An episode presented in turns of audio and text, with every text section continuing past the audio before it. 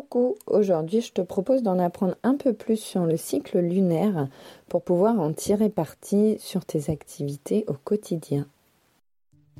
Moi c'est Charlène, j'utilise le pouvoir des énergies depuis plusieurs années maintenant, mais au départ je le faisais inconsciemment. Depuis, j'ai fait un long cheminement et aujourd'hui, je souhaite t'aider à apprendre, comprendre et utiliser au mieux les énergies au quotidien pour plus de bonheur, de bien-être, d'épanouissement. Je te souhaite une bonne écoute.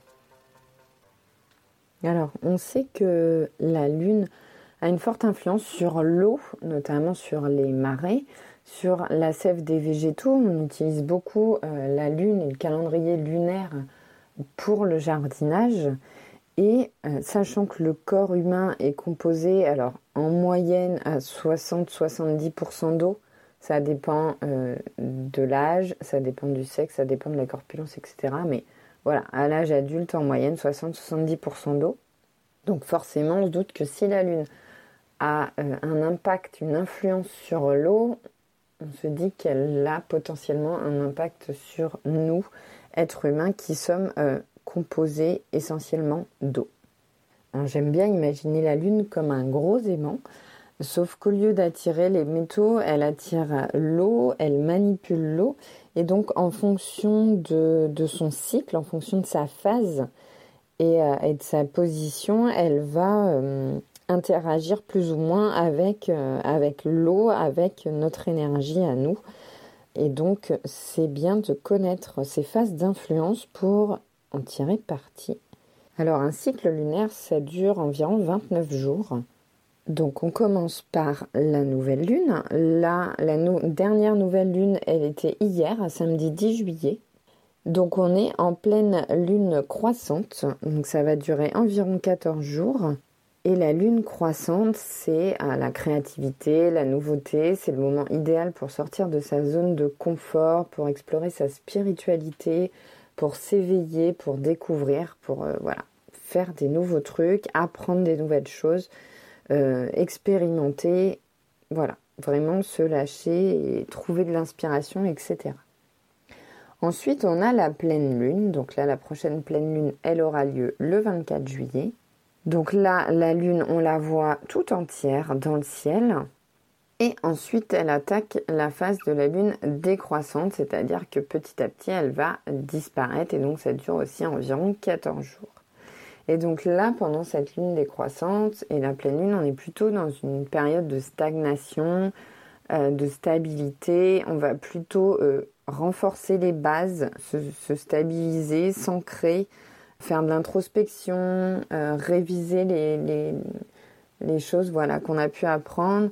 Plutôt que d'apprendre des nouvelles choses, de démarrer des nouveaux projets, on va plutôt renforcer, stabiliser, approfondir ce qui est déjà en cours. Donc c'est une période où il se passe un peu moins de trucs. Donc ça, c'est les phases, euh, enfin c'est le cycle lunaire de base tel qu'on le voit le plus souvent, tel qu'on l'utilise le plus souvent. Nouvelle lune, lune croissante, pleine lune, lune décroissante et à nouveau nouvelle lune, etc. Donc on se dit qu'en lune croissante, elle grandit, donc on, est comme elle, on, est en expansion, et puis après la pleine lune, quand elle est euh, décroissante, nous-mêmes on décroît, on a nos énergies euh, qui s'amenuisent, qui diminuent, et donc on, est moins à même d'être en expansion. Mais il y a un autre cycle, après ça dépend de la sensibilité de chacun, ça dépend, voilà, c'est mon point de vue aussi, tu verras, je vais te proposer un petit exercice après pour voir justement quel cycle te correspond le mieux et, plus en résonance avec toi. Parce que quand il y a la lune croissante, donc au début on la voit pas, il y a la nouvelle lune, on, ne la voit pas, ensuite il y a le premier croissant et puis le croissant euh, s'agrandit jusqu'à ce qu'on appelle, donc ça dure environ 7 jours et après il y a la lune gibbeuse. La lune gibbeuse c'est quand on voit la moitié de la lune et plus après, sur les jours suivants, jusqu'à la pleine lune. Donc ça, c'est la lune gibbeuse croissante. De la moitié de la lune jusqu'à la pleine lune, c'est la lune gibbeuse croissante. Ensuite, on arrive à la pleine lune, et là, il y a la lune gibbeuse décroissante, c'est-à-dire que on va voir, la pleine lune, puis elle va diminuer jusqu'à ce qu'on ait la moitié de la lune. Et ensuite, la Lune va euh, se retrouver en forme de croissant. Donc sur toute la partie de lune gibbeuse, c'est la partie où la lune ne se présente pas en forme de croissant, mais où elle est à la moitié ou plus. C'est-à-dire qu'on la voit, euh, elle est vraiment très présente, on la voit vraiment. Pour moi, dans cette période-là, elle est plus visible, elle a plus d'impact et on le dit souvent à la pleine lune. Donc quand on parle de la pleine lune, des influences de la pleine lune, ou même de la nouvelle lune d'ailleurs, on dit qu'il y a une, une période d'influence trois jours avant et trois jours après. Pour moi, euh, la, période d'influence de, la pleine lune et de la lune, en fait, c'est toute la lune gibbeuse, donc c'est environ 7 jours avant la pleine lune et 7 jours après la pleine lune.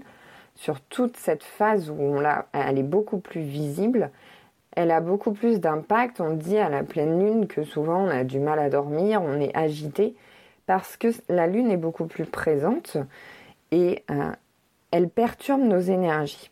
Et donc moi, je verrais plutôt un cycle comme ça où il y a la période du premier croissant jusque la nouvelle lune et le dernier croissant, et ensuite la lune gibbeuse.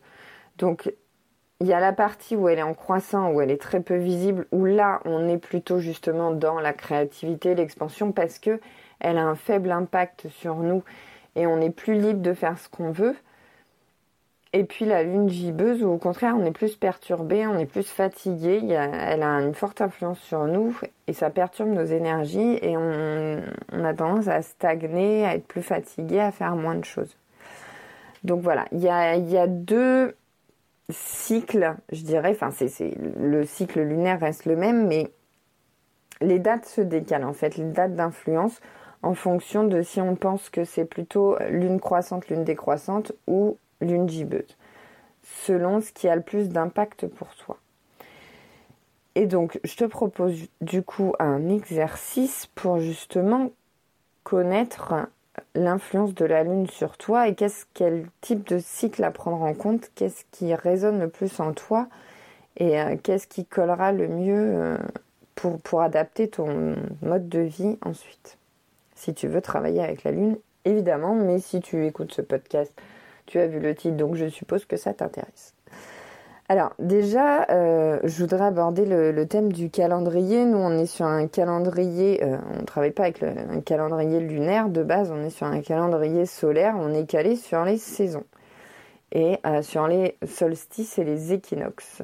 Mais sur tous les calendriers classiques, on a les phases de la Lune, en tout cas au moins la nouvelle Lune et la pleine Lune. Après, si tu veux travailler avec un calendrier lunaire, il y a des applications qui existent, tu en trouves plein, à installer sur ton smartphone euh, pour t'indiquer justement si tu es en lune croissante, décroissante, lune gibbeuse ou, autre. Donc tu auras toutes les infos et, ça te permettra de te, caler euh, et de choisir tes activités en fonction. Puisque travailler avec la lune, c'est ça, le principe, c'est de euh, déterminer les activités, ce qu'on va faire ou pas en fonction de la phase lunaire. Donc le, petit exercice que je te propose, c'est de faire pendant deux cycles lunaires, donc environ deux mois, un petit peu moins. Puisque c'est bien de le faire euh, sur deux, cycles, ça te permet de, vraiment euh, corréler les, informations et de voir évidemment c'est exact, si ça se reproduit sur les deux cycles. Si tu le fais sur un cycle, euh, tu auras moins de certitude par rapport au résultat en fait. C'est comme tester deux fois pour, euh, pour avoir les mêmes résultats, comparer les résultats et, euh, être sûr de, ces résultats, valider ces résultats. Donc je te propose de faire un petit journal de bord, hein. tu peux le faire sur, sur, ton smartphone, sur un petit carnet, sur une feuille, enfin peu importe, sur un calendrier, un agenda, pourquoi pas. De noter à chaque jour la face de la Lune. Donc là, tu peux regarder euh, effectivement sur ton calendrier, sur Internet, sur une application. Noter la face de la Lune et puis euh, tout au long de la journée, tu vas constater ton état d'esprit, ton humeur, euh, voilà, comment tu te sens. Moi, c'est ce que j'appelle un peu un mood tracker. C'est voilà, comment, comment tu te sens, dans quelle, quelle humeur tu es. Et surtout, est-ce que tu te sens productif, créatif, ou au contraire fatigué, que tu as envie de rien ou pas. Voilà, notez ces choses-là et en fonction, après faire un petit résumé un petit état des lieux où tu vas voir comment évolue ton humeur, comment évolue ta productivité, ta créativité en fonction euh, de la phase lunaire. Et là, tu verras si effectivement tu es plus influencé par euh, la, lune décroissante ou la lune gibbeuse, par exemple. Et donc, une fois que tu as fait ça, eh ben, tu vas pouvoir caler un peu tes activités. Par exemple, tu vas savoir que euh, dans telle période, dans telle phase lunaire, tu peux caler des activités de productivité. Par exemple, si tu as, un boulot euh, assez important à faire, je ne sais pas, qui te prend du temps, qui demande de l'énergie, bah, tu vas plutôt le caler en fonction de la phase lunaire où tu vois que tu es plus productif.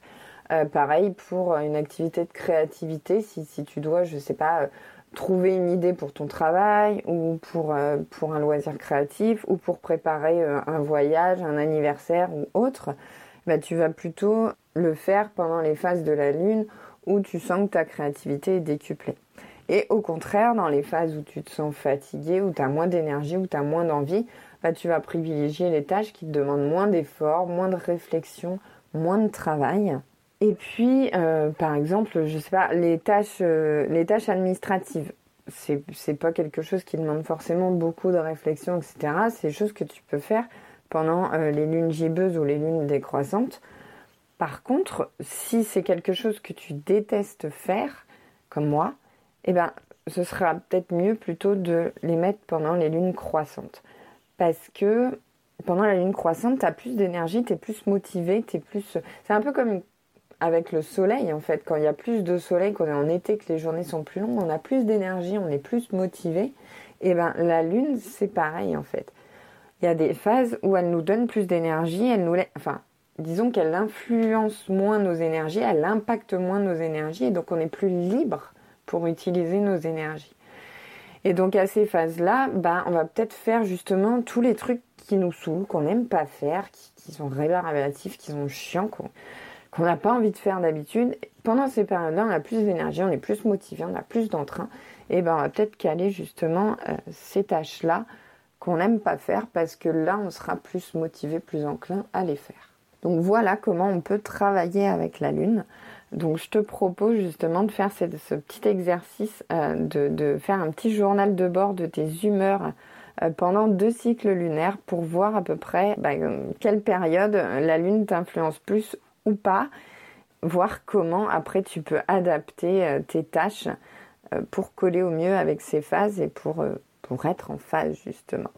Parce que c'est difficile de se forcer à une tâche créative quand on est dans une phase où on manque de créativité. On se force et souvent les résultats sont moins bons. Donc c'est bien de, de, connaître ces phases, d'en avoir conscience pour pouvoir adapter et avoir de meilleurs résultats. Voilà, j'espère que cet épisode t'aura plu. Si c'est le cas, je t'invite à t'abonner au podcast, à le noter avec 5 étoiles pour le faire découvrir à d'autres personnes. Tu peux me suivre sur Instagram, m'envoyer des messages, des questions, euh, peu importe, via euh, Instagram en message privé ou directement sur mon adresse mail. Je te remets toutes les infos dans la barre de description. Et moi, je te dis à dimanche prochain pour un nouvel épisode et je te fais plein de bisous.